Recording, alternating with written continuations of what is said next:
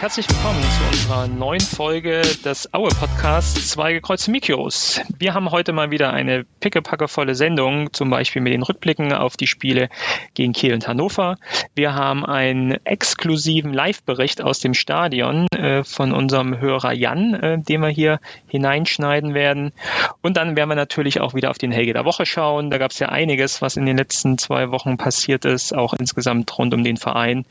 Und wie beim letzten Mal schon angekündigt, Projekt wollen wir uns auch äh, in diesem Jahr, in dieser Folge dem Frauenfußball etwas widmen, wo Erzgebirge Aue denn hier steht ja, wenn wir uns die letzten zwei Spiele anschauen, kann man sagen, zwei Spiele, zwei Punkte. Positiv ausgedrückt, wir sind ungeschlagen in den letzten zwei Wochen gewesen. Negativ ausgedrückt, wir könnten, wir hätten auch zweimal gewinnen können, beziehungsweise wir sind zwei Wochen sieglos geblieben.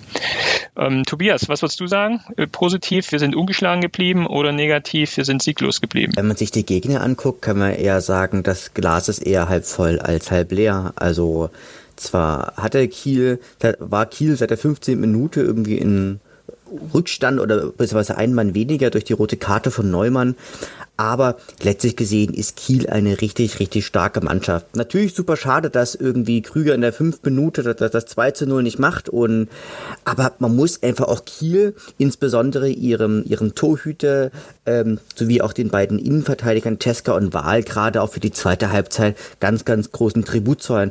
Was sie da alles wegverteidigt haben, das ist großartig. Aber wisst ihr, wem ich auch noch äh, Tribut zolle?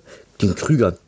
Nach 100 Sekunden macht er über eine herrliche Kombination über acht Stationen ein Hackentor. Und da sagt man immer, äh, Auer kann nur rustikal. Nein, Auer kann auch Krüger. und ähm, letztlich gesehen, in der neunten Minute der 1 zu 1 durch Serra. Das ist blöd gelaufen. Da hatte dem äh, zuvor viel, viel zu viel Platz und Breitkopf kam einfach äh, einen, einen Schritt zu spät. Und die ersten Halbzeit hätte Auer das 2 zu 1 fast machen müssen aber es sollte einfach nicht sein und wir haben trotzdem gegen einen richtig starken Gegner ein 1 zu 1 geholt. Martin, siehst du das genauso? das ein, auch eher ich sehe das eigentlich positiv? anders. Ich sehe das eigentlich ziemlich anders. Und zwar, ähm, man muss eigentlich locker 2 oder 3-0 da führen. Alleine die Chancen, die Krüger und Testrot hatten, die Führung zu erhöhen, muss man nutzen. Und ich finde, ein Punkt ist eigentlich viel zu wenig, vor allen Dingen dann auch noch mit 75 Minuten in Überzahl. Ich gebe dir allerdings recht, dass das spielerisch schon auch sehr ansehnlich war über viele Strecken. Und ich sehe da auch eine, eine spielerische Entwicklung, äh, was ich ja in den, Verletz in den letzten Folgen hier mal sehr beklagt hatte, dass dieser Mauerfußball uns nicht weiterhilft. Und äh, das war schon, schon deutlich mehr Zug, Zug nach vorne, Zug zum Tor. Und ja, am Ende ja, man kann damit zufrieden sein, weil der Gegner schon, schon auch stark ist, aber ich finde, es sollte auch unser Anspruch sein, so ein Spiel zu gewinnen. Ähm, dem kann ich auch so ein bisschen folgen. Also ich war auch so ein bisschen zwiegespalten am Ende des, des Spiels. Ähm, ja, am Endeffekt war ich dann doch aber äh, froh auch über den einen Punkt. Und da bin ich dann auch eher bei Tobias, der dann, der dann auch sagt, ähm, das ist schon ein starker Gegner. Also Holstein Kiel ist schon jemand, wo man im Zweifel vor dem Spiel mit einem Punkt äh, zufrieden gewesen wäre. Klar, wenn man 75 Minuten Minuten dann gegen zehn Mann nur spielt, ähm, äh, erwartet man dann entsprechend auch einen Heimsieg, aber äh, nichtsdestotrotz, wir spielen halt gegen Kiel und im Zweifel hat Kiel dann einfach den Stürmer von weggelassen und hatten ja dann äh, auch relativ wenig Offensivaktionen, wobei die, diese hatten dann wirklich auch gefährlich waren. Äh, also im, im, im, schlimmsten Fall verlierst du dieses Spiel sogar. Und ja, dann hast du als Erzgebirge Aue vielleicht auch nicht die Möglichkeiten, durch eine eng gestaffelte Abwehr da irgendwie Chancen zu kreieren. Die eine oder andere gab es dann ja noch, aber wirklich gerade so im Verlauf der, der zweiten Halbzeit haben sich dann, glaube ich, auch beide auch mit dem, mit dem Unentschieden, äh, Unentschieden zufriedengestellt. Und ähm, das war am Ende auch ich, weil ich dann auch sage, vor dem Spiel wäre man mit einem, mit einem Punkt zufrieden gewesen. Und ähm, gegen Kiel werden viele noch äh, verlieren, sodass das eigentlich für mich ein gewonnener Punkt ist. Wobei, äh, wie du Martin gesagt hast, wenn man in der ersten zehn Minuten, Viertelstunde da seine Chancen genutzt hätte, auch viel höher führen können. Auf der anderen Seite du haust auch, auch nicht jede Chance dann rein. Ja? Deswegen ist es für mich auch okay, äh, einen Punkt gegen, gegen Kiel zu holen. Ähm, ich glaube auch offensiv, äh, die, die Reinnahme von Baumgart war, glaube ich, eine gute Idee, eine gute, gute Sache. Ähm, wo ich immer noch, und das hat man auch beim Gegentor gesehen, äh, eher äh, mit offenen Augen dastehe, ist so die Abwehr. Die hat man mal wieder äh, umgestellt. Also statt Kagutalua in der Mitte hat man jetzt Samson aufgestellt, äh, den man wiederum jetzt im nächsten Spiel gegen Hannover dann auch wieder nicht äh, hinten in die Mitte gestellt hatte, sondern schon wieder jemand anderen.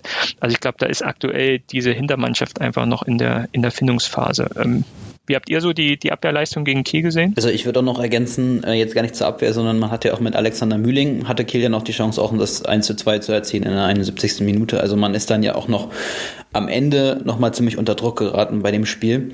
Äh, ich würde sagen, die Abwehrleistung, ja, die war schon, schon auch besser als in den Spielen davor.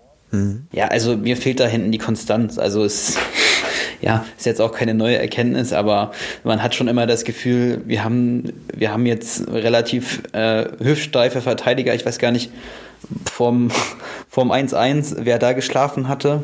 Helft mir auf die Sprünge.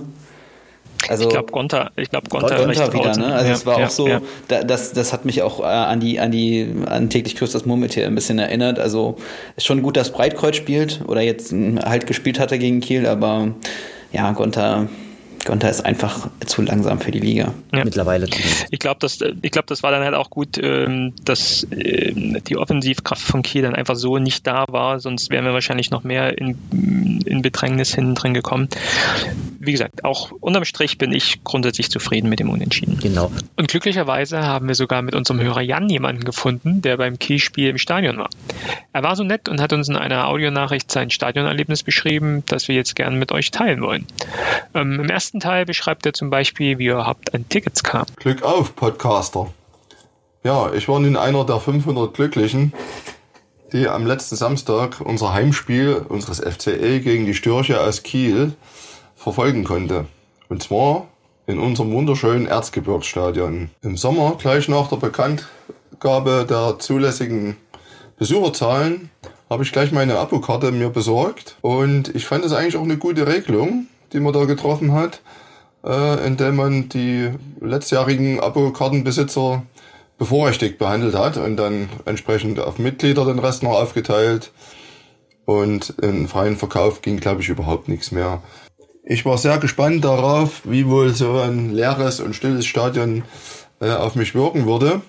Wenngleich ich sagen muss, ich hatte von vornherein eigentlich eher positive Gefühle, weil ich es auch immer ähm, ja, wie als Privileg empfunden habe, äh, wenn man unter wenigen Zuschauern sozusagen auserwählt ist, äh, um dort äh, die Mannschaft entsprechend zu unterstützen und ins Stadion zu dürfen. Die Anreise zum Stadion war schon mal sehr angenehm. Ähm, parken konnte ich relativ nah am Stadion ähm, und auch auf dem Weg dann zum hin zum Stadion war kaum Gedränge, was man, wie man sonst so kennt und trotzdem sehr angenehm, wenn man irgendwo dann Leute getroffen hat, dann waren die alle schön lila-weiß. Das war schon klasse. Und mir ist dann noch aufgefallen, oder war es zumindest mein Eindruck, wenn ich mich so im Nachhinein dran erinnern, äh, erinnern will, ähm, dass ich mir ist nicht bewusst, dass ich irgendwo mal Polizei gesehen hätte an dem Tag. Am Block angekommen musste ich dann natürlich feststellen, dass nur ein Einlass aktiv war und entsprechend stand auch eine Schlange davor ähm, mit Leuten, die relativ einzeln gestanden sind. Also das war schon mal gut. Ähm, oder kleine Gruppen zusammen, maximal kleinere Gruppen. Ähm, mit einem Abstand, naja, würde ich mal sagen, Meter bis ein Meter 50 in dem Bereich. Ähm, aber zumindest hatten sie dort dann auch alle spätestens dort ihre Maske auf. Hinter Schlange stehend bin ich dann doch ein bisschen unruhig geworden, weil ich habe gesehen, dass also 95 Prozent der Leute, die um mich so rumstanden, alle so einen A4-Zettel in der Hand halten. Ähm, dachte ich noch, äh, haben die sich jetzt ein Ticket gedruckt? Geht das überhaupt? Ich dachte, äh, es werden nur Abokarten vergeben, bis ich dann vor dem Einlassordner stand. Da kam es mir schon entgegen. Und dein Fragebogen. Ich wusste nichts davon, sollte angeblich auf der Homepage gestanden haben. Hm. Wahrscheinlich habe ich es übersehen. Naja, ich konnte meinen Gesundheitsfragebogen dann doch noch vor Ort ausfüllen und dann war ich auch schon drin. Erste Aktion im Blog dann, natürlich Verpflegung. Und da musste ich leider auch wieder feststellen, auch nur eine Bedienstelle. Auch wieder entsprechend Schlange davor, was natürlich dann auch entsprechend zu Zeitverzögerung äh, geführt hat, was wirklich auch lange gedauert hat. Na, das scheint ja alles ganz gesittet im Stadion zuzugehen. Spannend fand ich ja auch, dass bei dem Spiel überhaupt keine Polizei zu sehen war. Und merkt euch, wer ins Stadion will, vorher Gesundheitsfragebogen ausfüllen. Okay, hören wir mal weiter, wie die Stimmung denn im Stadion war. Und dann ging es auch schon los. Und die paar Fans, die wir jetzt im Stadion waren, die haben natürlich gesanglich alles gegeben. Schön war, nebenbei gesagt, äh, die kleine Fangruppierung, die dann da war, äh, die hat dann, wenn es ein bisschen langweilig im Spiel war oder auch schon vorher zu Beginn, haben die mal den Fanbeauftragten derart abgefeiert, als der also gegenüber in der Kurve aufgetaucht ist. Das war recht lustig. Wie gesagt, die wenigen Fans, die jetzt da waren oder da sein konnten, die haben natürlich alles gegeben, um so äh, wie früher aussehen zu lassen und auch klingen zu lassen.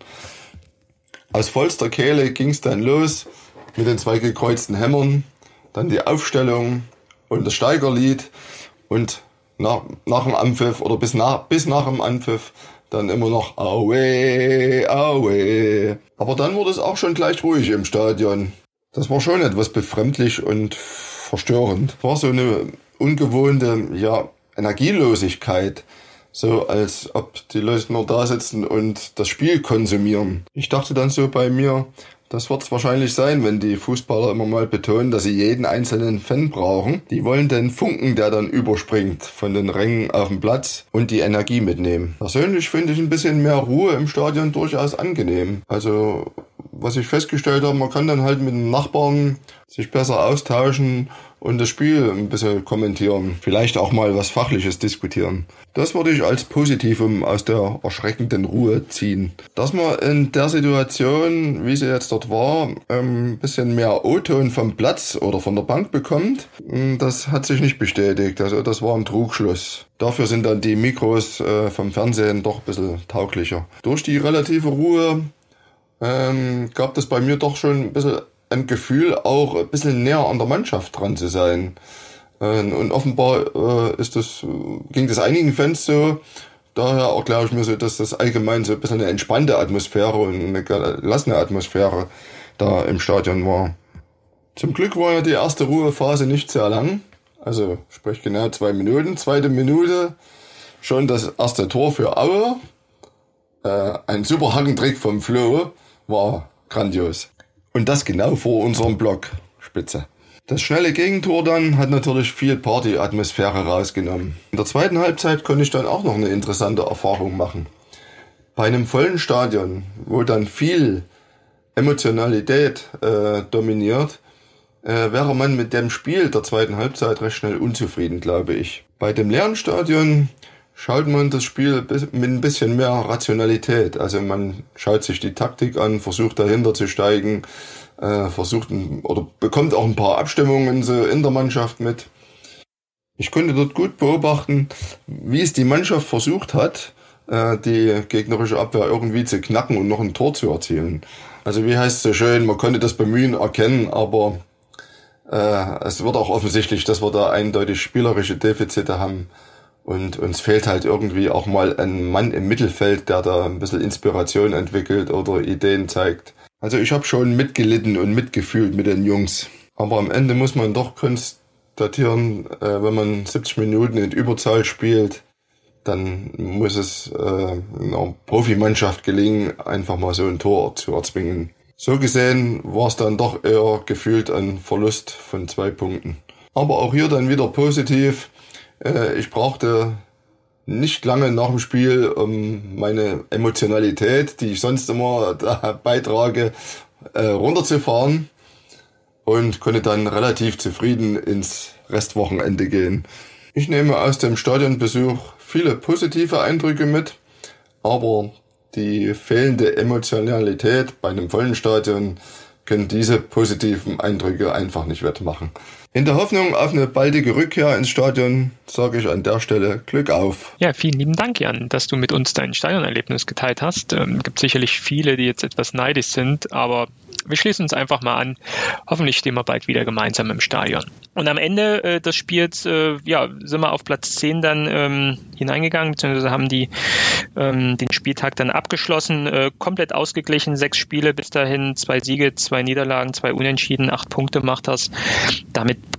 kann man ja auch erstmal zufrieden sein. Äh, gesicherter Mittelfeldplatz, wobei jetzt am Anfang ist es dann deutlich nochmal ähm, ziemlich eng alles zusammen. Kiel äh, als unser Gegner ähm, an dem Spieltag ist damit mit dem Punktgewinn auf Platz 3 geklettert mit elf Punkten. Und ich bin ja auch relativ sicher, dass sie da auch zwischen ja, irgendwie Platz 2 und 5 irgendwo am Ende auch hineinkommen. Deswegen ja, unterm Strich bin ich zufrieden damit. Bevor wir dann zum nächsten Spiel kommen, ähm, wir nehmen ja wieder Sonntagabend auf. Äh, gestern war das Spiel in Hannover gegen 96. Ist in der Woche noch etwas passiert, was mich ziemlich überrascht hat und zwar positiv überrascht hat, nämlich ähm, der Verein hat gepostet, Helge Leonard hat gepostet, dass äh, Florian Krüger seinen Vertrag bis 2023 verlängert hat. Ähm, Martin, denkst du, du kannst in ein paar Jahren noch zurückdenken an diesen Moment, wo du diese Nachricht bekommen hast, wo du da warst? Ja, äh, ich hatte Urlaub, haha, und habe mir die US-Wahl angeguckt. Nein, also ich, ich denke, dass man sollte sich da auch äh, keine Illusionen machen. Ähm, er wird trotzdem immer noch umworben sein und äh, ich glaube, das Problem ist auch, dass er bei einem Abstieg äh, wahrscheinlich auch eine Aufstiegsklausel hat oder gar keinen Vertrag mehr. Also das, das sehe ich so ein bisschen als Problem. Es ist natürlich ein sehr schönes Signal, dass er jetzt verlängert und dass man den besten Spieler, den man hat, hat halten kann, auch äh, als U21-Nationalspieler.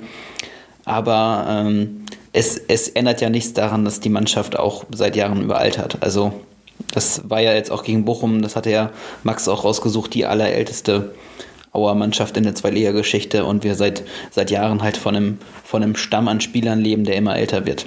Weil das, also jetzt meine Theorie natürlich auch so dem System äh, geschuldet ist, dass du halt die jungen, guten Spieler, die du wirklich im Verein hast, dann eher nochmal abgeben, abgibst oder abgeben musst. Also sei es jetzt ein Nikolai Rapp, äh, ein Köpke, der dann einfach geht, äh, andere Spieler, die dann einfach zu, zu, zu höheren oder besseren Vereinen gehen. Ähm, und die Älteren, die dann zwar vielleicht auch Leistungsträger sind, die behältst du halt im Verein, weil die im Zweifel auch nicht mehr so die Nachfrage am, am Markt haben. Aber ähm, ja, also mich hat es sehr, sehr positiv überrascht. Ich war ja immer so ein Vertreter davon, ähm, warum sollte denn Florian Krüger einen neuen Vertrag unterschreiben? Also was könnte er für ein Interesse haben? Und ich habe nicht gelten lassen, so dieses, äh, er ist dem Verein etwas schuldig oder möchte dem Verein etwas zurückgegeben. So, so wird es ja jetzt verkauft.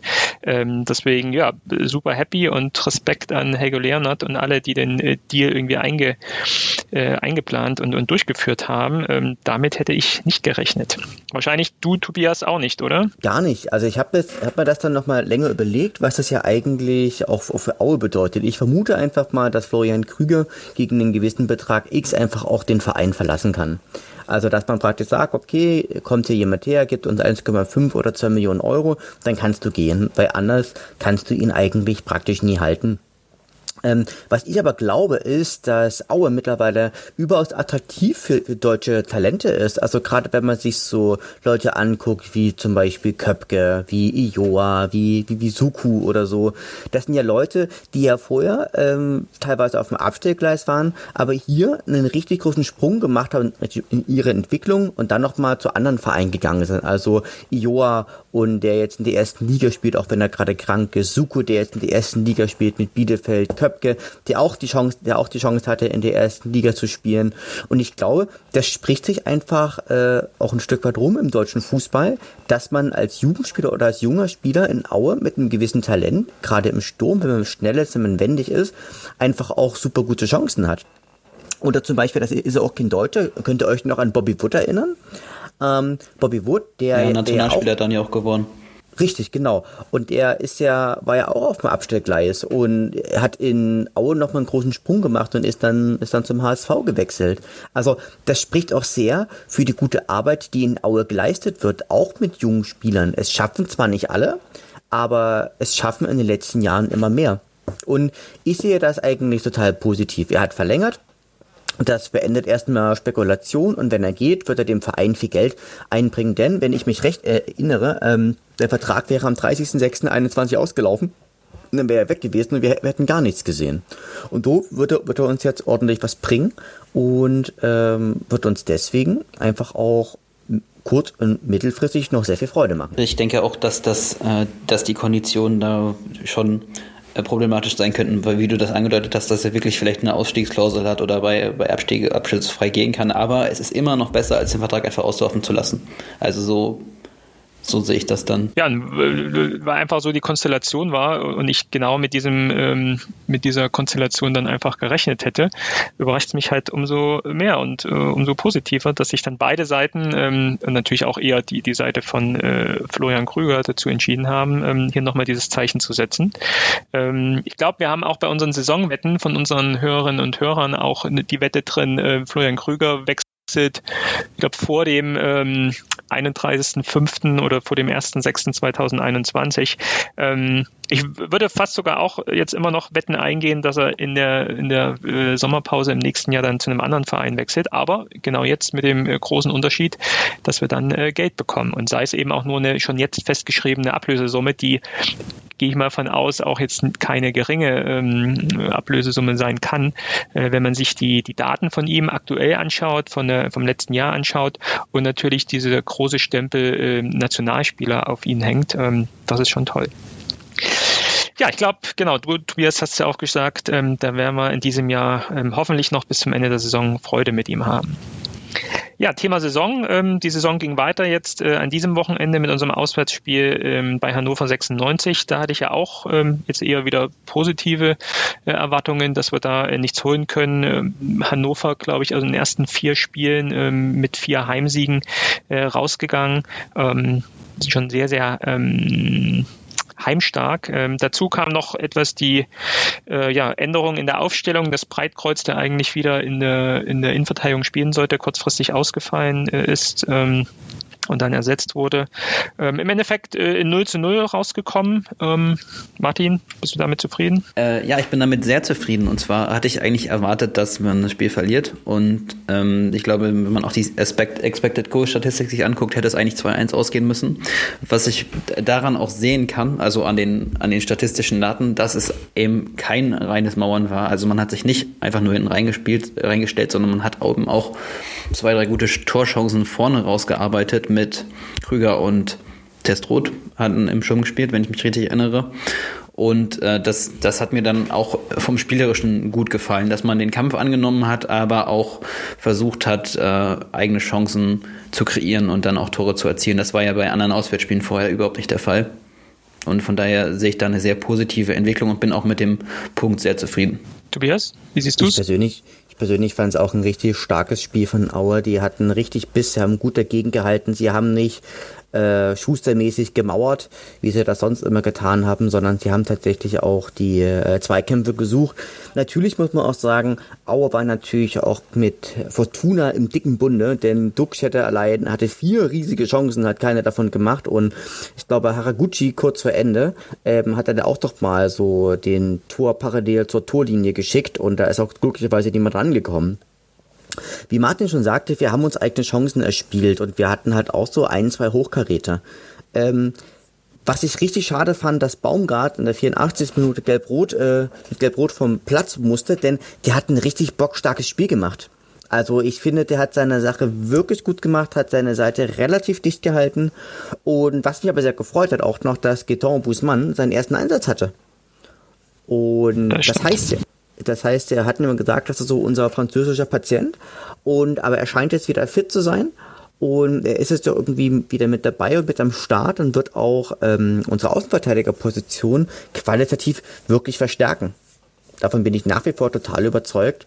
Und alles in allem muss man sagen, ähm, Hannover hat gegen Aue den Sieg ausgerufen und sie haben nicht geliefert, zum Teil aus ihrem eigenen Unvermögen, aber auch, weil Aue ihnen das Leben wirklich schwer gemacht hat. Ja, das muss man ganz klar so sagen. Ich, ähm, also ich glaube, wir können, einige Spiele haben wir ja jetzt ja schon in diesem Jahr so, so kommentiert und ähm, wir hatten ja auch im Sommer so unsere erste Folge, wo wir die ganze Saison des letzten Jahres Revue passieren lassen haben. Ähm, ich glaube, dieses Spiel sehen wir etwas zu positiv, wenn ich das mal sagen darf, weil ich glaube, wenn einfach Hannover ein bis zwei Tore mit ihren Riesenchancen macht, ist es ein typisches Auer Auswärtsspiel und wir würden das genauso auch betiteln, weil dann im Zweifel auch wieder genau diese Themen kommen, wie ähm, wir haben wenig Offensivstärke nach vorn. Wenn der Gegner mal 1-2-0 führt, dann werden die auch eher ein bisschen defensiver stehen. Damit kommen wir nicht zurecht, gerade auswärts und so. Ähm, ich, ich kann auch unterschreiben, ich fand es auch einen guten Auftritt. Ähm, ich glaube, wir hatten eine andere, auch ein anderes Standing, andere Haltung, wie wir ins Spiel gegangen sind, wie wir auch die Zweikämpfe angenommen haben, wie wir gekämpft haben. Das fand ich schon gut. Ich trotzdem muss ich hier leider noch mal etwas betonen. Wir hatten echt auch viel Glück, dass sie einfach ihre Chancen nicht reingemacht haben. Und normalerweise verlierst du dann einfach auch dieses Spiel, was dann jetzt auch kein großer Beinbruch gewesen wäre mit ähm, einer Niederlage aus äh, Hannover wieder zurückzukommen. Deswegen würde ich das auch mal verbuchen als glücklicher Punkt. Ich glaube, das wird auch jeder hier unterschreiben und damit bin ich auch äh, super happy damit. Aber ich glaube, ähm, ja, mit diesem, mit dem großen Glück, was wir hier gebraucht haben, um den Punkt mitzunehmen, äh, ja, müssen wir uns äh, müssen darauf einstellen oder müssen wir auch zufrieden sein. Ähm, können wir ja aber auch. Ich würde ähm, dir da aber trotzdem widersprechen. Also dieses, ja. es gab nach vorne keine Chancen. Also ich habe schon ein, zwei gute Chancen gezählt und ich habe in Bochum gar keine gute Chance mehr im Kopf. Also da gab es irgendwie einen Fernschuss und da hat man auch 75 Minuten irgendwie 0-0 ermauert und dann äh, halt die das Türöffner-Tor kassiert und dann noch das zweite Tor. Also eigentlich mehr Bilderbuch äh, kannst du ja gar nicht haben für, eine Spiel, für einen Spielverlauf. Äh, und natürlich kannst, hast du Glück, aber du, ohne Glück holst du bei so einem Gegner halt auch nichts. Also ja. das, es gab diese Spiele halt jede Saison. Es gibt, es gab auch das, das Unentschieden beim HSV vor, vor anderthalb Jahren, wo das auch ein ähnlicher Spielverlauf war, wo natürlich der HSV mehr Chancen hat. Aber machen wir uns doch nichts vor, die Spielklasse ist halt einfach doch nochmal ein deutlicher Unterschied. Und gerade, gerade auswärts äh, brauchst du halt auch dann ein bisschen Spielglück. Und ich gehe nochmal auf die Expected Goals zurück. Also Sky hat es angezeigt, es, äh, Hannover hatte zwei Expected Goals und Aue halt auch eins. Also dann wäre das ähm, statistische Ergebnis irgendwie 2-1 gewesen und davon ist man ja gar nicht so weit entfernt. Also wenn sie jetzt 3-4-0 Expected Goals hätten, da würde ich auch sagen, ja, die Abwehr hat ganz schön gepennt, aber so, so schlimm ist es dann nicht und so viele Chancen hat dann auch ein normaler Gegner halt gegen dich. Mhm. Ich, ich glaube schon. Und deswegen hatte ich ja nochmal betont, ähm, sie sind schon anders ins Spiel gegangen und das hat man schon im Spiel gemerkt, ähm, jetzt gerade auch im, im, Beispiel zu den äh, Bochum-Auswärtsspiel. Aber ähm, wir haben halt trotzdem noch auch ich finde trotzdem große Chancen hinten ähm, den, den Hannoveranern hingelegt oder haben uns entsprechend so bewegt, dass sie diese großen Chancen hätten. Und da äh, spreche ich dann auch noch nicht von, ähm, oder man kann man auch ansprechen, ähm, einzelne ähm, Aktionen, wo einfach Hannover durchgegangen ist auf den Außen und dann einfach auf Grundlage dass sie einfach nicht flanken konnten oder einfach die Flanke relativ schlecht reinkam, ähm, dass wir auch da auf alle Fälle einfach Glück hatten, ähm, weil wenn du halt einmal in Hannover gerade in unserer Situation dann irgendwie zurückliegst, dann holst du halt einfach nichts. Aber ähm, ich glaube, wir können uns darauf einigen, in, äh, auf jeden Fall besserer Auftritt als die letzten Auswärtsauftritte ähm, unseres Vereins. Ähm, auch mit offensiven äh, Aktionen äh, auf jeden Fall. Also auch gerade äh, Krüger da äh, mit einer mit einer echt guten Chance in der ersten Halbzeit und so. Ähm, unterm Strich glaube ich, wir sind sehr zufrieden mit dem mit dem ähm, einen Punkt und können dann wieder auf die nächsten Spiele gucken. Ähm, auf eine Sache wollte ich nochmal euch äh, hinweisen, beziehungsweise ob ihr da mehr wisst. Äh, wir hatten nur fünf Feldspieler, ähm, die auf der Auswechselbank äh, sich hingesetzt haben. Gut, dadurch, dass Knertic, der übrigens auch, finde ich, ein, ein, sehr gutes Spiel gemacht hat da hinten drin, äh, zumal es auch nicht seine Position ist, da hinten in der Dreier- oder, oder Fünferkette, ähm, hatten wir dann äh, nur fünf äh, Wechselspieler. für mich gefehlt hat zum Beispiel Samson war überhaupt nicht im, im Aufgebot. bei krank, Hochscheid ja. und Hertel wusste man, da ist ja, also auf jeden Fall bei Hochscheid eine, eine Corona-Infektion irgendwie äh, aktuell. Bei Hertel klang es auch so, weil das immer so in, im, im, im gleichen Atemzug genannt wurde. Aber auch ein äh, Kakutalua war nicht äh, im, im Kader und auch ein Majetschak äh, war zum Beispiel nicht im Kader. Ähm, habt ihr da mehr Informationen, warum die gefehlt haben? Samson war krank. Okay. Samson war krank und ich glaube bei Genau, Hertel und Hochschein hast, hast du gerade gesagt und ich glaube Breitkreuz hatte, hatte sich verletzt und bei Kakotalur hatte der nicht auch eine leichte Blessur? Also ich bin mir ja. nicht sicher. Also ich habe mich halt auch, auch sehr gewundert. Und ähm, aber tatsächlich ähm, haben die haben die jetzt glaube ich nie aus disziplinarischen Gründen oder so gefehlt, sondern einfach ähm, weil sie ja. einfach an, angeschlagen oder verletzt waren oder krank. Ja, ich hatte mir die ähm, Pressekonferenz im Vorfeld angehört und da hatte ich, aber vielleicht habe ich es auch überhört, aber Da habe ich jetzt nichts gehört, wenn ähm, Schuster immer über die ähm, über den Kader spricht, den er dann äh, mitnimmt zum Spiel. Da hat er nur von Hochscheiden Hertel gesprochen, nicht von den anderen. Deswegen hat es mich einfach überrascht gestern, als ich die Namen nicht gelesen habe im, ja. im Aufgebot. Na, Deswegen, ich habe hab übrigens schon mal geguckt, irgendwie, wir spielen ja als nächstes gegen Darmstadt und ich würde mal einen, einen ganz kurzen Blick auf die aktuelle Tabelle werfen. Da sind wir, glaube ich, gerade, ähm, Moment, es lädt, ähm, Platz 9 oder Platz 10. Moment, da sind wir, nee, genau, Platz 9, Platz 9. haben, wir haben nach sieben, nach sieben Spielen haben wir neun Punkte, haben zwei, drei, zwei, das heißt zwei Siege, drei Unentschieden und äh, ja, zwei Niederlagen und ein Torverhältnis von sieben zu acht und ähm, neun Punkte. Ich finde, das ist, ähm, ist insofern ein bisschen, bisschen schwierig, weil nämlich der äh, FC Nürnberg, der hat nämlich auch sieben Punkte und ist aber auf Platz 16. Das bedeutet. Ja, oder, St. Ähm, oder, oder, oder, auch St. Pauli, äh, sorry Tobias, St. Pauli hat auch sieben und ist auf Platz 17, also äh, Absteigerplatz. Genau. Also es sind zwei, zwei Punkte bis zum direkten Abstieg. Genau. Und gleichzeitig sind es aber drei Punkte zum, äh, zum Relegation, Relegationsplatzaufstieg. Also wir sind, wir sollten uns jetzt, glaube ich, hier nie sagen, also wir hatten, wie ich finde, wir hatten einen super, ähm, hatten wir einen soliden Saisonstart. Ähm, viel besser als als manche andere und aber wir sind trotzdem jetzt in einer äh, in so einer Position also die nächsten Wochen werden glaube ich auch darüber entscheiden wo die Reise auch hin, hingehen wird na also zum Beispiel nächste Woche da kommt ja kommt der Darmstadt Entschuldigung, am 22.11. kommt der Darmstadt und gegen Darmstadt geht ja geht da traditionell relativ wenig. Also ich habe mal wieder in unsere Statistiken geguckt. Wir haben acht Spieler, haben einen Sieg, ein Unentschieden und sechs Niederlagen. Na, und ähm, dass wir dass wir einfach in den nächsten Wochen immer gut gucken müssen, dass wir weiterhin beständig punkten und vor allen Dingen, was du ja auch schon richtig sagtest, auch mal wieder wieder dreifach punkten. Ja. Also ich glaube auch gerade zu Hause, ne? gerade äh, zu Hause gegen Darmstadt, die heute schon eine derbe Klatsche gegen Paderborn bekommen haben. Äh, Nikolai Rapp, äh, unser alter Spieler, ähm, ist mit Gelb-Rot vom Platz geflogen. Also der wird nicht äh, bei uns im Erzgebirge auflaufen können, was ich auch für uns ganz positiv finde, weil es ja, glaube ich, auch ein sehr guter Innenverteidiger ist. Ähm, aber ähm, ich finde auch, wir sollten mal wieder das Ziel aussprechen, ähm, das nächste Heimspiel sollte gewonnen werden. Gerade mit dem Blick auf die Tabelle, wo alles sehr, sehr eng zusammen ist. No.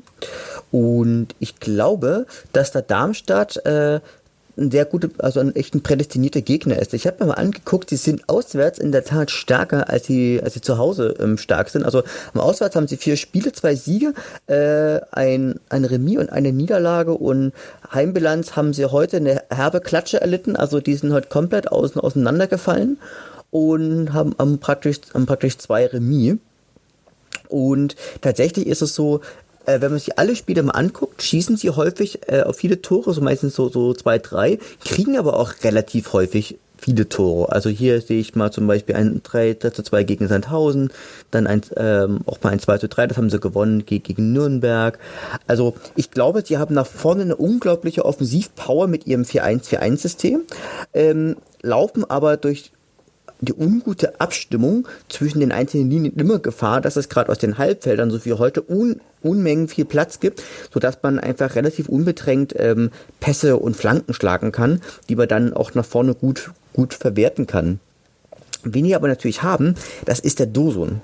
Der Dosun, das ist ein das ist ein richtiges Monster. Also das, der ist physisch präsent, der hat so eine gewisse Kaltschnäuzigkeit und das ist auch so ein Spieler, der auch mal gut da, äh, da, dazwischenhauen kann und der passt einfach perfekt in ein 4-1-4-1-System, weil der auch mal ganz gut Bälle prallen lassen kann. Und ähm, deswegen wird es für Aue ganz wichtig sein, gegen, äh, gegen Darmstadt physisch präsent zu sein, zum Beispiel in Form von Baller und auch vor allen Dingen Herr der Lüfter zu sein. Denn ich glaube, äh, gegen Darmstadt keine gute Luftverteidigung zu haben, das kann relativ schnell schiefgehen. No? Und deswegen glaube ich, wird Darmstadt ein richtig, richtig schwerer Brocken.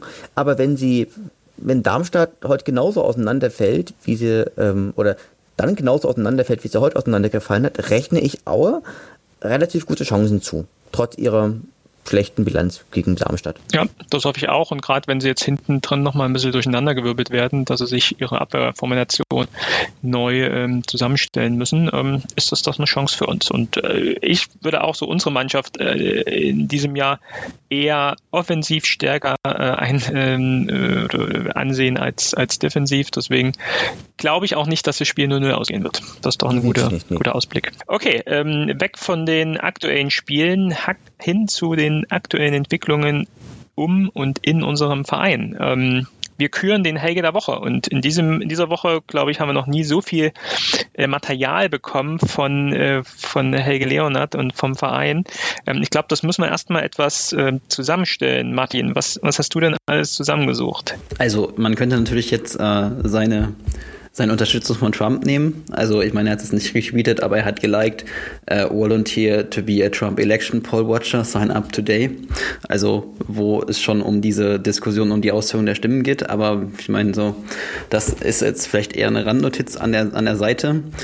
überraschend äh, war sein Tweet, den er Mitte der letzten Woche hatte zu, es war am äh, 26. Oktober, das ist also schon fast zwei Wochen her, anderthalb Wochen, den er hatte, wo er in der Humboldt-Universität war in Berlin. Und zwar gibt es da einen Karl-Marx-Schriftzug, der steht, Philosophen haben die Welt nur verschieden interpretiert, es kommt darauf an, sie zu verändern. Und er hat, da, er hat sich daneben fotografiert und er hat sich auch äh, neben einem Foto von Che Guevara fotografiert und das Ganze dann äh, getwittert, aber auch auf seinem Facebook-Profil veröffentlicht, aber in der Zwischenzeit wieder gelöscht. Das äh, ist mein aktueller Top-Favorit. Das heißt, äh, nochmal kurz, um zusammenzufassen, also äh, Helge Leonard vor einem Bild äh, von Che Guevara ähm, und äh, einem, müssen wir erklären, wer Che Guevara ist? Martin, als Politologe kannst du es doch bestimmt ganz kurz in zwei Sätzen zusammenfassen, oder?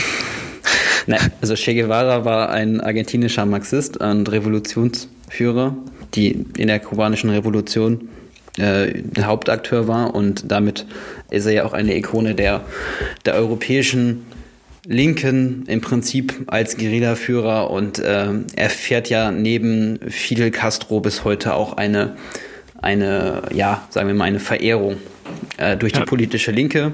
Und äh, das Ganze ist natürlich dann auch vor dem Hintergrund interessant, dass äh, Helge Leonard ja auch Donald Trump irgendwie ähm, unterstützenswert findet, aber gleichzeitig sich mit äh, Che Guevara, eine der Ikone der 68er auch in Deutschland, also in Westdeutschland äh, fotografiert hat. Also das ist eine interessante Melange an der Stelle. Plus, plus natürlich auch noch das Zitat von Karl Marx, dem man jetzt auch eher dem linken Lager zuordnen würde, als jetzt dem, dem Lager. Vor, vor allen Dingen auch als Staatsphilosoph ja. der DDR im Prinzip. Ne? Also ja, äh, ja. Karl Marx wurde zu seinem 70. Todestag 1953 mit diesem Schriftzug in der Humboldt-Universität, beziehungsweise damals noch Friedrich-Wilhelms-Universität in Berlin, oder beziehungsweise es war ja Ostberlin, äh, geehrt, weil er da eben studiert hat, als Jurastudent. Man kann sagen, Helge Leonhard, er lässt sich halt nicht in eine Ecke drängen. Ja? Also es genau. ist immer wieder äh, woanders. Tobias.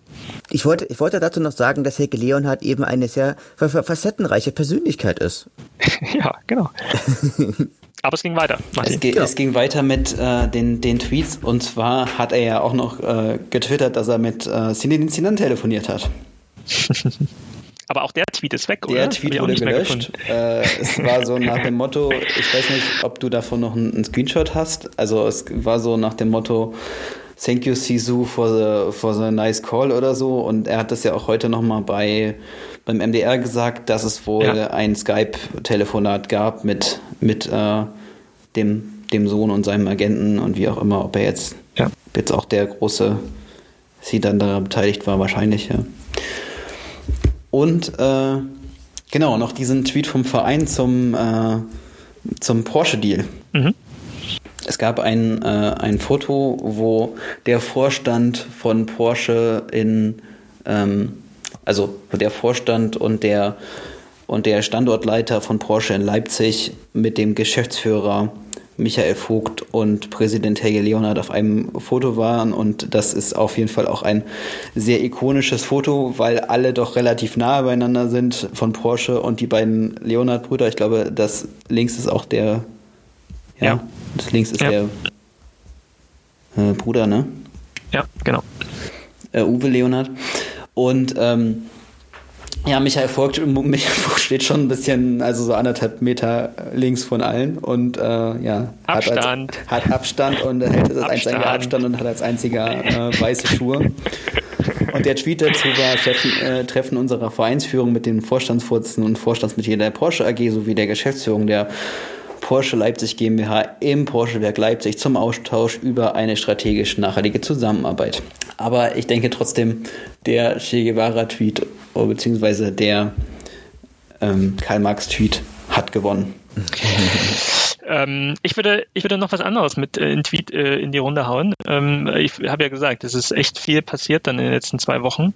Ähm, aufgrund seiner Bedeutung auch und seiner überraschten oder äh, seiner, seiner, seiner überraschenden Art und Weise finde ich fast sogar, ich würde ähm, als Helge der Woche den Tweet mit der Vertragsverlängerung von Florian Krüger tatsächlich äh, nominieren und äh, auch bewerten, weil ich sage, das war so überraschend und auch so positiv für den Verein und ähm, glaube ich, bringt uns nochmal äh, einen gewissen Schritt weiter.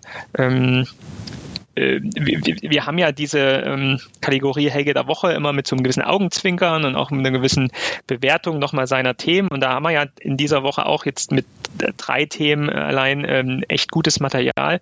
Aber ich finde auch in der Kategorie Helge der Woche kann man tatsächlich mal diese Arbeit von ihm honorieren und ich wäre fast sogar dafür, ähm, diese Vertragsverlängerung als Helge der Woche also zu Also du würdest ähm, dann sagen, der Tweet der Tweet, den der Verein getwittert hat, der Verein und Florian haben sich heute auf eine Vertragsverlängerung ja. geeinigt. Der Deal zwischen uns, Flo und seinem Berater konnte nur erfolgreich gestaltet werden, weil in Ruhe, Sorgfalt, Professionalität und vor allem, vor allem hinter den Kulissen stattfand. Da kann ich aufstehen, da kann ich aufstehen und applaudieren, wenn ich sowas lese. Da kann ich auch nur aufstehen und applaudieren. Da kann man nichts anderes machen. Habt ihr was dagegen? Tut dir keinen Zwang an. also ich finde natürlich, eigentlich, äh, eigentlich schlägt diese Kombination von Helge Leonard und Karl Marx und Che Guevara alles. ja, in, der ich auch gedacht, in der Ikonität, in der Ikonität. Ja, Aber wir sind stimmt. natürlich auch ein Fußball-Podcast und kein, äh, genau. äh, kein Ikonen-Podcast hier. Genau. Deshalb kann ich genau. mich da schon anschließen und vor allen Dingen, wir können ihn dann auch noch verlinken. Die anderen Tweets sind ja leider gelöscht. Siehst du? Sehr gut. Sehr schön. Ähm, lasst uns aber noch mal kurz inhaltlich äh, auf die, ähm, also äh, auf Che Guevara nicht, aber inhaltlich auf die zwei anderen Themen äh, kurz eingehen. Also äh, Deal mit Porsche, auch das für mich äh, super überraschend, dass ähm, nicht, dass jetzt Helge Leonard Gespräche mit Porsche äh, führt, weil das ist, glaube ich, äh, in seinem in seinem geschäftlichen Sinne ähm, alltäglich, aber ähm, dass er das auch so prominent auch über den Verein platziert äh, im Sinne von strategischer Partnerschaft oder du du hast ja vorgelesen, Martin. Ähm, inklusive auch dem, dem Geschäftsführer für, für Fußball sozusagen in unserem Verein, äh, Michael Vogt, äh, und dort ja natürlich auch jetzt eine gewisse Erwartungshaltung äh, an uns Fans und an die Gesellschaft sozusagen mit äh, projiziert im Sinne, äh, ja, wir sind kurz davor, einen Deal mit Porsche zu machen und ein Deal mit Porsche zwischen äh, einem Fußballverein. Geht ja äh, stark Richtung Sponsoring, Richtung, keine Ahnung, ähm, Hauptsponsor, Trikotsponsor, ähm, ja, weiß nicht, Stadion-Sponsor, wie auch immer. Auf jeden Fall ist es ja ein sehr, sehr äh, finanzstarker äh, Partner, den wir dann ähm, bekommen würden.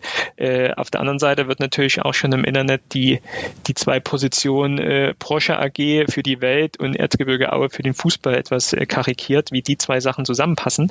Ähm, Nichtsdestotrotz würde ich einfach ja, mal abwarten, was da passiert. Äh, überrascht hat es mich auf jeden Fall. Also ich, ich finde Porsche jetzt gar nicht so überraschend, weil Helge Leonard ist halt seit, seit eh und je Volkswagen-Händler, seit Anfang der 90er und er hat ja auch mal Helmut Kohl deshalb einen Brief geschrieben, äh, das nur mal so als kleine Anekdote am Rande. Ich weiß gar nicht mehr ganz genau, wie die Geschichte war, aber irgendwie ist er dann ja auch äh, VW-Händler geworden Anfang der 90er und äh, Porsche gehört einfach zu Volkswagen. Ja. Und Porsche ist auch im Sportsponsoring bei RB Leipzig seit einigen genau. Jahren sehr aktiv, also sehr, sehr, sehr aktiv und sie sind da, glaube ich, auch sowas wie Jugendhauptsponsor, ne? Also ich weiß nicht, ob äh, Tobias das genauer okay. weiß. Definitiv weiß ich, dass ähm, Porsche, weil, weil ja auch ihr Werk ja auch in Leipzig ist, sehr eng mit, mit Erbe Leipzig kooperiert. Und dass man da häufiger auch mal so Bandenwerbung von ihnen sieht und sowas. Also definitiv ähm, macht das aus meiner Sicht total Sinn und ich glaube auch, dass Aue von diesem Porsche-Sponsoring einfach total profitieren kann. Na, weil einfach, weil man mit Porsche hat man, Bling Bling, ja genau, Bling Bling. Weil man mit Porsche hat man einfach ähm, einen, einen super starken Partner an, an seiner Seite. Aber aber äh, umgedreht, also dass jetzt Porsche eine enge Partnerschaft mit äh, Red Bull Leipzig eingeht, äh, Champions League, äh, Meisterschaftskandidat, äh, äh, große Stadt, ähm, erscheint mir nachvollziehbar. Äh, die strategische Partnerschaft, die Porsche mit Aue vorhat, äh, die über ein Ich gebe euch Geld und macht was damit äh, hinausgeht, ähm, auf die bin ich tatsächlich sehr gespannt. Naja, also ich meine, Volkswagen ist bei super vielen Vereinen Sponsor. Also und Aue ist, hat bisher keinen Automobilpartner in dem Sinne. Das ist ja einfach nur die Leonhard Group, die halt Volkswagen-Händler ist. Und äh, deshalb finde ich jetzt nicht so verwunderlich, dass gerade so ein großer Volkswagen-Händler auch so einen Kontakt herstellen kann, wie Helge Leonhard einfach ist. Das äh, glaube ich auch. Ich hoffe einfach, dass es äh, nicht nur eine, eine, eine heiße Luftnummer ist. Ähm, was ich aber, wie gesagt, auch wirklich nicht glaube, wenn man schon so offensiv jetzt in die, in die Medien geht und ähm, ja, einen gegebenenfalls Deal in Aussicht stellt. Aber gehen wir mal zum nächsten Thema über. Würdet ihr euch ein Trikot kaufen mit dem Trikotsponsor Porsche von drauf und hinten der Rückennummer 10 Sidan? Na, er spielt doch gar nicht mit, der, mit dem Sidan auf dem Trikot, oder? Bin ich da falsch informiert? Ich dachte, nee, er spielt als ja, Enzo. Aber, aber hallo, natürlich musst du, wenn du, wenn du Sidan heißt, musst du mit dem Sidan-Name dann spielen. Also da, allein, allein äh, Trikotverkaufstechnisch ist das ein Muss, oder? ähm, also ich sage immer, der Verein ist größer als Namen, deswegen würde ich, würde ich mir diesen Flock nicht auf mein äh, Trikot machen. Martin? Also ich würde mir ein Trikot kaufen mit Sidan, nur klar. Na klar. Na klar. Ja, na klar. Na klar kauft man sich ein Sidan-Trikot mit, äh, mit, mit äh, von Aue. Ähm, ja, aber ist das äh, eine Lustnummer für euch äh, oder wie schätzt ihr diese, dieses, dieses äh, Gerücht ein? Also ich, ich habe es gelesen und habe gedacht, das ist eine Ente, das kann nie, nie und nimmer stimmen. Was soll denn ein Zidane, also ein Zidane-Sohn, ähm, denn in Aue und hab dann aber noch mal so ein bisschen geguckt und hab dann, hab dann so festgestellt, ähm, dass der, dass der Spieler Enzo Alain Zidane, äh, Fernandez, wie er, wie er komplett heißt, ähm, bisher eher unglücklich war, glaube ich, auf seinen, auf seinen bisherigen Stationen. Also man muss einfach gucken, der ist ja äh, 2004 von der Jugend von Juventus zu Real Madrid gewechselt und hat dort hat dort eigentlich alle Acke, so alle Stufen durchlaufen, ist dann äh, also ist er in der spanischen Liga geblieben, hat dann in der dritten spanischen Liga gespielt, in der in der La Liga 2 und in der in der in der Schweizer Liga und ähm, muss sagen, rein von den Leistungsdaten hat er in der dritten spanischen Liga am besten gespielt. Und, ähm, und überwiegend zum Beispiel so primär offensives Mittelfeld, zentrales Mittelfeld oder äh, als, als hängende Spitze. Ähm, ich glaube, es ist ein ganz passabler Fußballspieler. Ja, also ich denke, der bringt, glaube ich, einen ganz guten Effet mit, bringt ganz, ganz gutes Dribbling mit, ähm, ist relativ, ist relativ flink auf den Füßen und ähm, ist allerdings jetzt nicht der beste Verteidiger, würde ich jetzt mal sagen. Also hat kein allzu hohes defensives Bewusstsein. Zweikämpfe sind, sind nicht, nicht so seins, Aggressivität nicht so, ist nicht so seins und Kopfbälle. Das ist halt auch nicht, auch nicht so seins. Und ähm, also man muss eher sagen, es ist eher ein Künstler als ein Arbeiter.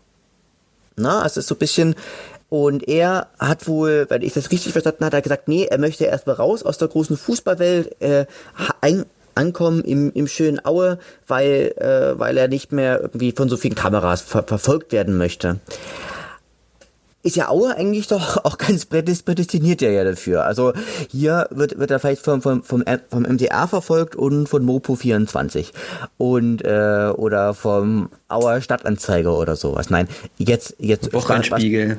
Oh, aber beim Wochenende schon beim Wochenspiegel und ähm, ich glaube, das ist ein guter Junge, aber der hat einen, hat einen großen Namen und hat auch eine ganz große Außenwirkung.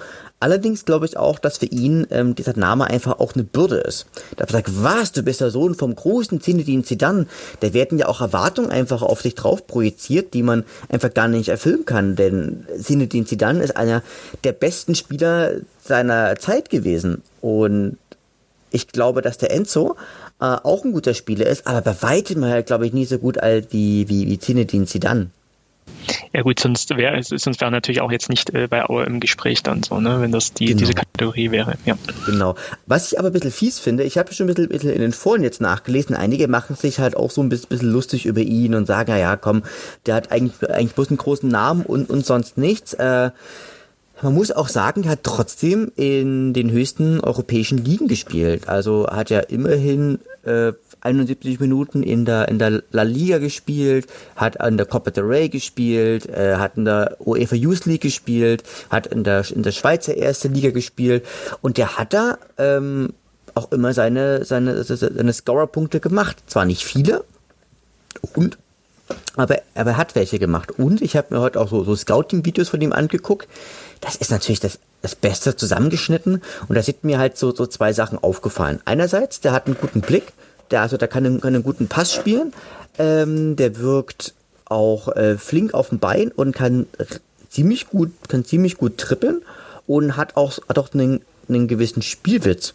In zwei, drei Situationen kam er mir aber auch ja, ein bisschen leicht irritierbar irgendwie auch vor, dass er dann, wenn er einen Fehler gemacht hat, sich dann die Hände vors, vors Gesicht schlägt. Also, aber noch, noch während die Aktion irgendwie lief oder so, das, das dachte ich mir, hm, ist vielleicht auch jemand, der, der vielleicht eher auch unter, unter dem großen Druck leidet, der eigentlich auch ähm, auf ihm lastet. Aber ich kenne ihn natürlich nicht, das ist jetzt bloß so äh, Küchentischpsychologie-mäßig jetzt mal von mir inter, interpretiert gewesen. Was er aber definitiv hat, er bringt natürlich äh, Kontakte mit. Wie es damals schon äh, bei, bei Pascal Köpke waren, hatte man dadurch natürlich auch, auch einen Draht zum Beispiel halt auch ähm, zum Bundes Bundestorwarttrainer und so. Also das heißt, so Kontakte technisch und so von der Außenwirkung macht Aue da, glaube ich, wenig falsch. Aue als neues Fahrenteam für Real Madrid? Nein. Nee, Quatsch, er spielt ja gar nicht mehr bei Real Madrid. Ne? Aber, genau. aber die Kontakte, die, die, die Kontakte sind dann da. Genau. Er hat, ähm, er hat das letztes gespielt bei Udi äh, Almera hat er, hat er gespielt. Das ist eine, das ist eine spanische Mannschaft und hat zweite davor, Liga oder weißt du es? Zweite Liga, dritte Liga? Ich glaube, das ist zweite Liga. Zweite gewesen. Liga, ja. Zweite Liga und davor hat er bei einem portugiesischen Erstligisten gespielt, glaube ich, bei Desportivo Aves. Wenn ich, und ich glaube, da habe ich nur einen Schnipsel gelesen, dass er, als er da hingewechselt ist, dann ähm, irgendwie so unzufrieden war, aber auch mit dem ganzen Ambiente und der Stadt und so. Er, er wollte wieder zurück nach Madrid. Und wenn ich mir halt jetzt vorstelle, irgendwie äh, jemand, der in äh, Turin groß geworden ist, in Madrid gewohnt hat, äh, äh dann ins beschauliche Erzgebirge kommt und äh, sei es drum, wenn er auch nicht in Aue wohnt, dann irgendwie in Chemnitz wohnt und so, das ist schon ein, ein Kulturwandel, den er dann mitmacht und das äh, beschränkt sich nicht nur, dass er dann äh, sich mal warme Klamotten äh, zulegen sollte jetzt für den Winter. Also ähm, ich bin mal gespannt. Also ich würde mich, wenn er einigermaßen irgendwie den Ball äh, stoppen kann und weiterspielen kann und irgendwie nicht ganz irgendwie von einer anderen Welt ist, ähm, wäre ich echt, äh, echt mal gespannt, so jemanden äh, in unserem Verein zu haben und nicht nur äh, allein, dass ich mir dann ein äh, Aue Sidan-Trikot kaufen kann. Aber schauen wir mal. Auf jeden Fall sollten Sie in die Verhandlungen ähm, in den, in den Kaufvertrag oder was auch immer. Nee, ist, nee ist er, ist er glaube ich, er ist, ähm, er ist vereinslos, glaube ich, aktuell. Mhm. Ne? Also man, man kriegt ihn kostenlos. Aber wenn äh, Helge jetzt schon mal die Telefonnummer von Sinedin Sidan hat, muss auf jeden Fall so ein Ablösespiel gegen Real Madrid passieren. So. Und äh, selbst wenn jetzt Madrid nicht nach Auer kommt, dann fahren wir halt nach Madrid und äh, machen dann da halt ein, ein Ablösespiel für ihn. Also das sollte mal mindestens drin sein. Und dann haben wir endlich Aue international mal wieder, Martin. Da warten wir doch schon seit Jahren da drauf. Da warten wir seit Jahren drauf auf dem Flashspiel. Ja. Sehr gut. Ja, also schauen wir mal. Ähm, äh, sowohl was mit dem äh, Broschi-Deal passiert, als mit dem Sidan-Transfer, wird es, glaube ich, vielleicht sogar jetzt in der Länderspielpause ähm, vielleicht auch schon wieder ein paar Neuigkeiten geben. Ich muss aber noch für Chemnitz ähm, in, also Schützen ins Feld führen. Chemnitz ist ja jetzt auch Kulturhauptstadt geworden, ich glaube für das Jahr 2024. Ja, auch der äh, Tom kann entzücken. Ich, ich glaube 25, oder? Ja, ja. Oder ja. Und außerdem, ja. das ist, das, das darf man nie vergessen, man sagt ja, dass in Sachsen ähm, Chemnitz so die nächste hippe Stadt sein wird. Nachdem man jetzt Leipzig komplett durchgentrifiziert hat, ziehen jetzt, zieht man jetzt weiter nach Chemnitz. Also das heißt, dass man jetzt auch sagt, dass Chemnitz soll jetzt wohl so zur Künstlerstadt werden, damit man dort preiswert äh, guten Wohnraum bekommen kann. Insofern, also ich, vielleicht kommt der, vielleicht kommt der Chemnitz noch. Wir werden dann in 20 Jahren da sitzen und sagen, Chemnitz, das ist ähm, das, kulturelle Herz von Sachsen und von Deutschland. Ja, dann ist äh, vielleicht Enzo nur der erste Spanier, der dann äh, ins Erzgebirge oder nach Chemnitz kommt, äh, dass die, die Spanier nicht nach Berlin alle gehen, sondern dann einfach nach Chemnitz. Super. Genau. Ich finde, man muss das immer positiv, immer, immer positiv betrachten. okay.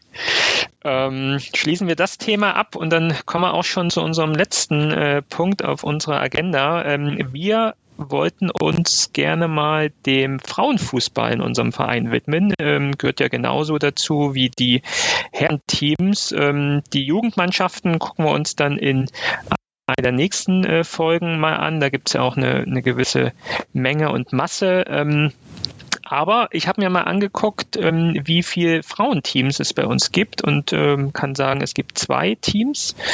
Ähm, Martin, wo spielt die erste Frauenmannschaft von Erzgebirge Aue? In, in der Liga? Landesliga Sachsen. Aha, und sehr gut. Äh, im Gegensatz zu den Männern hat ja auch die Frauenmannschaft mal in der ersten Bundesliga gespielt und zwar Anfang der 90er. Da sind sie nämlich aus der DDR äh, in die Bundesliga eingegliedert worden, weil nämlich äh, eigentlich Bad Schlema eines der Zentren des Frauenfußballs in Ostdeutschland war. Oder in der DDR damals ja noch neben, äh, neben Potsdam. Mich gab es eigentlich nur Rotation äh, Bad Schlema, die dann ja später aufgegangen sind in den FC Erzgebirge. Beziehungsweise dann ja auch erst noch FC Wismut-Aue. Es war aber so, äh, da gab es auch eine schöne Doku zu ähm, vom MDR, glaube ich, über das erste Länderspiel der Frauen-Fußballnationalmannschaft ähm, der DDR vor 30 Jahren in, in Babelsberg, was 0 zu 3 gegen die Tschechoslowakei verloren wurde. Das erste und einzige. Da bestand die Mannschaft aus Turbine Potsdam Spielerinnen und Spielerinnen von Bad Schlema. Aber das heißt, erst erstes Spiel war dann 90, äh, also gerade so 90. dann noch. Äh, genau. Okay. Also der DDR Frauenfußball war kurz und ja, unbedeutend in, in der historischen Perspektive. Und äh, äh, als Hintergrundbericht wurde dann auch, auch noch eine Spielerin gezeigt, die hatte dann noch die erste Bundesliga-Saison in, in Aue dann mitgemacht. Also da gab es noch die Finanzierung durch die, durch die Wismut, also weil die Wismut wurde erst 91 abgewickelt. Und äh, das Problem war dann aber, die Leute hatten keine Jobs mehr und konnten dann vom Fußball nicht mehr leben. Und sie ist dann äh, nach Wolfsburg gegangen, weil sie da bei VW arbeiten konnte. Das verlinken wir dann einfach auch mal mit. Wenn es die noch gibt, genau, super. Ähm, würde mich auch mal interessieren, kenne ich nicht, ähm, die Doku. Ja, aber auf alle Fälle ähm, FC Erzgebirge Aue aktuell ähm, die Frauenmannschaft, erste Frauenmannschaft in der Landesliga, genau richtig, Martin. Ähm, Landesliga ist die vierthöchste Liga im Frauenfußball in Deutschland. Also es gibt die Bundesliga, es gibt die zweite Bundesliga, hier auch nur mit äh, zwölf äh, beziehungsweise 14 äh, Vereinen. Ähm, darunter gibt es dann fünf Regionalligen. Also da ist es fast noch, wenn man jetzt die dritte Liga bei den Männern ähm, mal ausklammert, fast genauso wie im Männerbereich, also fünf Regionalligen. Ähm, und hier ähm, sind wir aber tatsächlich irgendwann scheinbar mal abgestiegen, weil das habe ich jetzt ehrlicherweise auch nicht so direkt verfolgt. Aber jetzt echt mal ganz spannend, mal wieder drauf zu gucken. Aktuell sind wir in der Landesliga Sachsen und hier nach sechs Spieltagen auf Platz eins. Also wir haben ähm, 13 Punkte geholt in sechs Spielen, vier Siege, einen Unentschieden, eine Niederlage, 22 zu 10 Tore und ähm, besonders nochmal zu betonen, jetzt Ende Oktober am fünften Spieltag haben wir gegen den Chemnitz FC äh, Derby 5 zu 2 gewonnen. Das kann man doch nochmal herausheben. Und aktuelle äh, Torschützenkönigin äh, bei uns, ähm, Antonia Zamzo echt toll. Acht Tore bei 22 geschossenen Tore, acht Tore hat äh, Antonia dann gemacht. Das ist doch äh, mal herausragend. Ähm, ich glaube, wir werden das mal verfolgen jetzt hier im Laufe des Jahres, äh, wie sich die erste Frauenmannschaft dann so schlägt in der Landesliga. Und vielleicht können wir ja am Ende der Saison auch hier einen Aufstieg feiern, wenn wir dann mal wieder in der Regionalliga spielen. Es, wenn denn, wenn denn der Verein auch möchte. Ich kann mir auch gut vorstellen, dass es auch nochmal eine finanzielle dazu Frage sagen, ist. Äh, der hat die Mannschaft ja. zurückgezogen aus der Regionalliga. Oh, ja, Wann denn? Oh, vor der Saison. Also die, die Mannschaft wurde zurückgestuft in die, Sachs in die Sachsenliga, ist meines Wissens nach freiwillig in die Sachsenliga runtergegangen. Okay. Und äh, mich verwundert das auch nicht, wenn man sich die Mannschaft anguckt und jetzt seit ein paar Jahren immer mal ein Auge drauf hat, das sind halt immer noch die gleichen Spielerinnen. Also ich glaube, sie haben einfach ein enormes Spielerinnenproblem, überhaupt Leute ranzukriegen, Nachw also Nachwuchs zu, zu generieren. Man hat ja auch nicht so den, den großen Unterbau an, an, an Spielerinnen. Und ähm, das äh, ja, war auch mal anders, nämlich äh, es gibt ja auch Anja Mittag, die ist von Chemnitz nach Aue gewechselt, weil Aue damals Leistungsstützpunkt war. und sie dann in Aue im Internat leben konnte. Und die damals halt äh, in der, in der äh, Regionalliga gespielt haben, ist sie dann nach Aue gewechselt, hat sie auch in ihrem eigenen Podcast mal erzählt. Ja, also ich glaube, der, der Auer Frauenfußball leidet sehr stark unter, unter äh, Nachwuchs- und Spielerinnenmangel aktuell. Und ja, die Landesliga ist halt schon nochmal von der Qualität deutlich unter der Regionalliga. Also ja, das ist immer schwierig, das, das, äh, das zu bewerten, ja, wenn man sich das nicht häufig anguckt. Aber ich habe mir jetzt auch ein paar Mal Landesligaspiele hier angeguckt in, in Potsdam Umgebung und, und auch Regionalliga ist schon, schon auch, ja, aber ist das nicht auch immer einfach nur eine Frage des Geldes? Also wenn du jetzt sagst, ähm, wir haben so ein, so ein Personalproblem, neue Spielerinnen zu bekommen, äh, mache ich das dann ganz stark äh, daran fest, dass wir einfach nicht die Strukturen schaffen und im Zweifel auch nicht vielleicht auch die finanziellen Mittel bieten, die es vielleicht anderen Vereinen äh, ermöglichen, äh, die Spielerinnen zu holen. Und sei es dann eben auch nur diese Struktur zu schaffen, in, in Internat auch für die, für die Mädels und für die Frauen dann irgendwie aufzubauen, um sich dann den Nachwuchs äh, selbst zu rekrutieren, dass dann im Zweifel auch von unserer Vereinsführung einfach der Fokus sehr stark auf das, das Herrenteam natürlich gelegt werden muss, im Zweifel in der, in der aktuellen Lage. Und dann einfach ähm, andere, ähm, andere Mannschaften im Verein und wahrscheinlich auch nochmal andere Sportarten im Verein äh, sehr darunter leiden müssen einfach. Na, ich würde mal sagen, äh, es gibt einfach nicht viele äh, Leistungsstützpunkte im Osten noch. Es gibt noch Jena, es gibt noch Potsdam, aber sonst, ja, und es gibt jetzt seit ein paar Jahren auch RB Leipzig halt, die ja auch sehr viel in Frauenfußball investieren. Aber es, äh, ja, also es ist ja keine Entschuldigung dafür zu sagen, wir haben kein Nachwuchsleistungszentrum für Frauen. Also es gibt einfach auch eine sehr starke Tradition in Aue, im, am Auer, im Auer Frauenfußball und die wird halt stiefmütterlich behandelt. Auch wahrscheinlich sehr stark aus ökonomischen Gründen, weil man ja. sagt, wir wollen uns das nicht leisten. Ja. Hatten, hatte ich gerade bei der Aufzählung vergessen. Natürlich war auch jener äh, auch ist mit, mit Aue zusammen aufgestiegen als ja aus, aus der Uni raus, ja auch als aus der Tradition der, des Unisports heraus ist ja der USV Jena auch immer sehr stark im Frauenfußball gewesen. Ja, und Wo sind die jetzt mittlerweile? Die haben ja auch Bundesliga gespielt. Die sind jetzt fusioniert mit Karl Zeiss. Also Karl Zeiss hat ja das Spielrecht übernommen von der ersten Frauenmannschaft. Die sind jetzt aus der Bundesliga in die zweite Liga abgestiegen. Mhm. Und die spielen jetzt in der zweiten Liga. Die ist ja auch zweigleisig.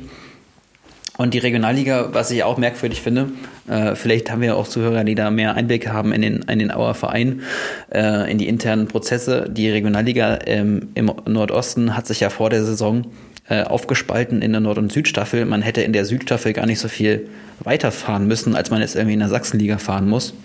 Also das finde ich eine merkwürdige Entscheidung, aber ich kann mir das dann halt auch äh, weniger mit dem Kostenargument äh, ähm, erklären, sondern eher mit dem, dass man ein Spielerin-Problem hat. Also ja, ist jetzt viel Spekulation, aber mh, mm, wenn man ehrlich ist, man ist halt viele Jahre auch in der Regionalliga ganz schön rumgekrapselt. Also ganz schön viel äh, musste man tun, um nicht abzusteigen. Und ich meine, ich war jetzt auch ein, zwei Mal bei Auswärtsspielen, irgendwie, wenn es gepasst hat, das, das waren dann auch schon ganz schöne Klatschen, teilweise, die die dann bekommen haben bei Jenas Zweiter oder bei Magdeburg, als ich da war, haben sie, glaube ich, auch 3-4-0 verloren. Also das war schon, das sind schon Mannschaften, die nochmal deutlich stärker sind. Ja, aber trotzdem drücken wir die Daumen auch für die, für die ähm, Damen, dass sie auch ihren ersten Platz ver, ver, verwalten und ähm, ja, verteidigen können. Darauf wollte ich hinaus. Werden wir mal ein Auge drauf haben in den nächsten Monaten. Ähm, mag noch ähm, sagen, dass es noch eine zweite Mannschaft gibt, ähm, zweite Frauenmannschaft, die spielt in der Landesklasse, ähm, ist da aktuell in einer, in einer äh, neuner Staffel letzter, fünf Spiele, fünf Niederlagen. Da läuft es tatsächlich echt nicht so gut aktuell, aber da drücken natürlich auch die Daumen. Ähm, hier vielleicht noch ein interessanter Fakt, dass hier ähm, Mandy Kunze spielt. Wer ist Mandy Kunze, Tobias? Äh, hilf mir bitte, äh, das, äh, das, äh, das, das, ja, genau. das, das ja, das, ja, das war jetzt, das war jetzt fies, genau. Also, also ja, ich will äh, auf verschiedene Sachen hinaus. Also ich, ähm, aber das ist jetzt durch meine Sozialisation im, im Vogtland. Äh, Mandy Kunze ähm, kommt aus dem Vogtland, hat auch im, im Vogtland äh, bei der SG Jössnitz gespielt, die auch äh, echt eine gute Frauenmannschaft immer hatten. Ähm, dann auch gewechselt, ich glaube auch in, in Aue ähm, in, in der Regionalliga mitgespielt hat, vielleicht sogar auch mit, mit ähm, Anja Mittag zusammen. Die dürften jetzt vom Alter her nicht so viel auseinander sein. Ähm, Mandy Kunze ist, glaube ich, 34, 35, 36, irgendwie so Mitte 30. Das müsste eigentlich so ganz gut äh, passen. Und ähm, ja, ist tatsächlich die, die Ehefrau jetzt von Michael Vogt. Kann tatsächlich sein, dass sie jetzt auch Mandy Vogt heißt, das äh, weiß ich gar nicht. Und arbeitet auch im Verein bei uns in Aue in der Mitgliederverwaltung. Und spielt, wie gesagt, noch in der zweiten Mannschaft von Erzgebirge Aue. Wieder was gelernt, Tobias. Ein, ein, ewiger Kreis praktisch, ein ewiger Kreis in unserer Auer Familie. Nein, sie es hat ja auch jahrelang ja. in der ersten Mannschaft gespielt, also weiß gar nicht, genau. sie war da auch eine der Konstanten, die man seit, seit ja. Jahren kennt. Und äh, ja, sie hat ja. auch den Namen angenommen. Sie heißt jetzt Mandy Vogt. Herzlichen Glückwunsch zur Hochzeit. Ja, Fun Fact, habe ich gestern irgendwie im, bei irgendeinem Spiel, war das glaube ich an der Bundesliga, zweite Liga, hat auch ein, ein Mann, der bei der Heirat den, also ein Spieler, den, den Mann, der den Name der Ehefrau übernommen. Finde ich auch mal ganz äh, modern und äh, ja, gut. Habt ihr das auch schon gehört? Also ja, in der zweiten Liga war es bei irgendeinem Spiel in der zweiten Liga äh, wurde das irgendwie benannt. Fand ich gut. Okay. Deine Zeiten.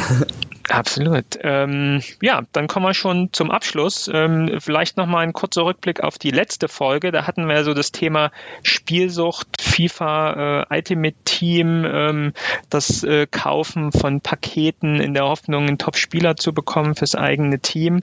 Äh, vielen Dank für die Diskussion, die wir dadurch äh, ja ausgelöst haben, beziehungsweise von mit euch äh, führen konnten. Da gab es doch äh, einige Rückmeldungen von euch.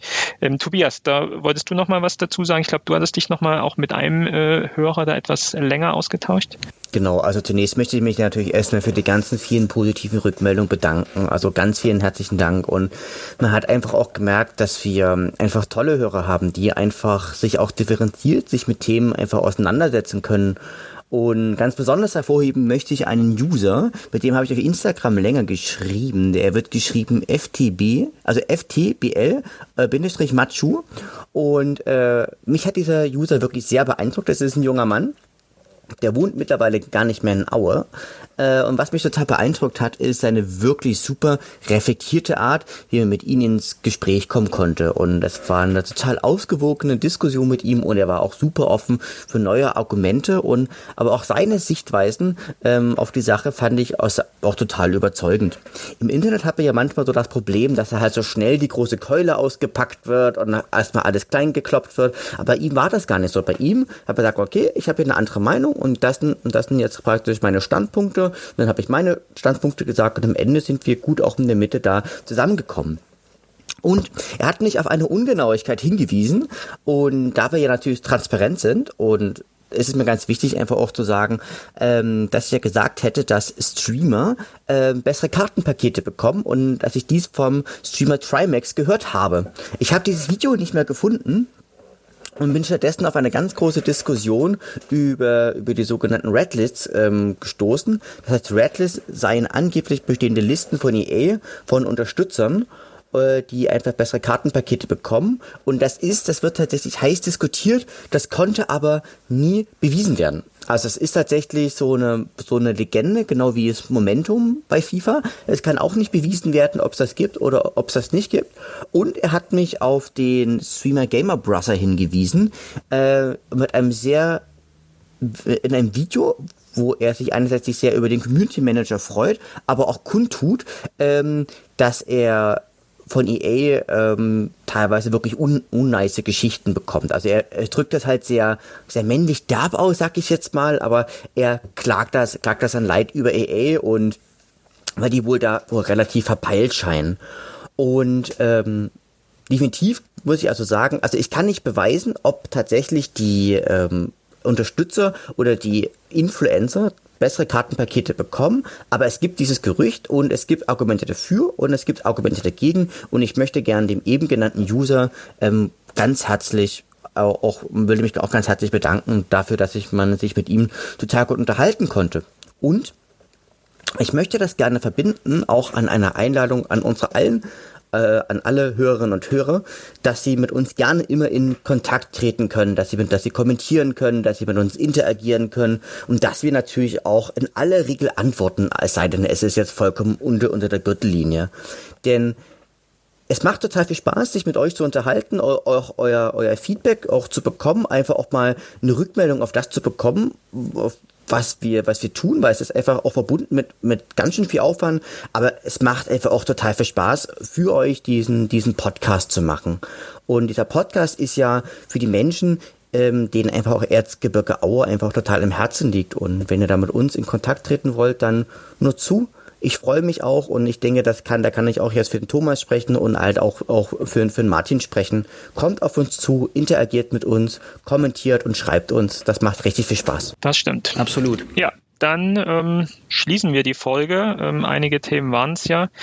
Ähm, sollten uns überlegen, Martin und Tobias, ob wir noch beim nächsten Mal vielleicht irgendwie ähm, etwas auf Spanisch aufnehmen ähm, oder Italienisch oder Französisch für, für Enzo, damit er überzeugt wird, zu unserem Verein zu kommen. Ähm, vielleicht hört er auch diesen ähm, äh, Podcast, so dass wir eigentlich nur sagen können, Enzo, come to us. Kann jemand Französisch oder Spanisch? Jeder noch, ich kann ich kann Englisch und äh, Russisch ein bisschen und, und ein bisschen äh, Schwedisch. Ja, Martin. äh, viens, viens, venez. Also keine Ahnung, es äh, würde jetzt darauf wird jetzt doch doch ankommen, ob man jetzt äh, ob man jetzt sie oder du sagt, ja. Ja, sag du. Wir wir Aue, ja, komm nach Aue so. Wir Aue, Enzo, wir Aue. In diesem Sinne, ähm, bleibt gesund, ähm, freut euch auf die nächste Folge. Wir hören uns. Macht's gut. Ciao, ciao. Au revoir. Ciao, ciao. À la Papa. prochaine fois.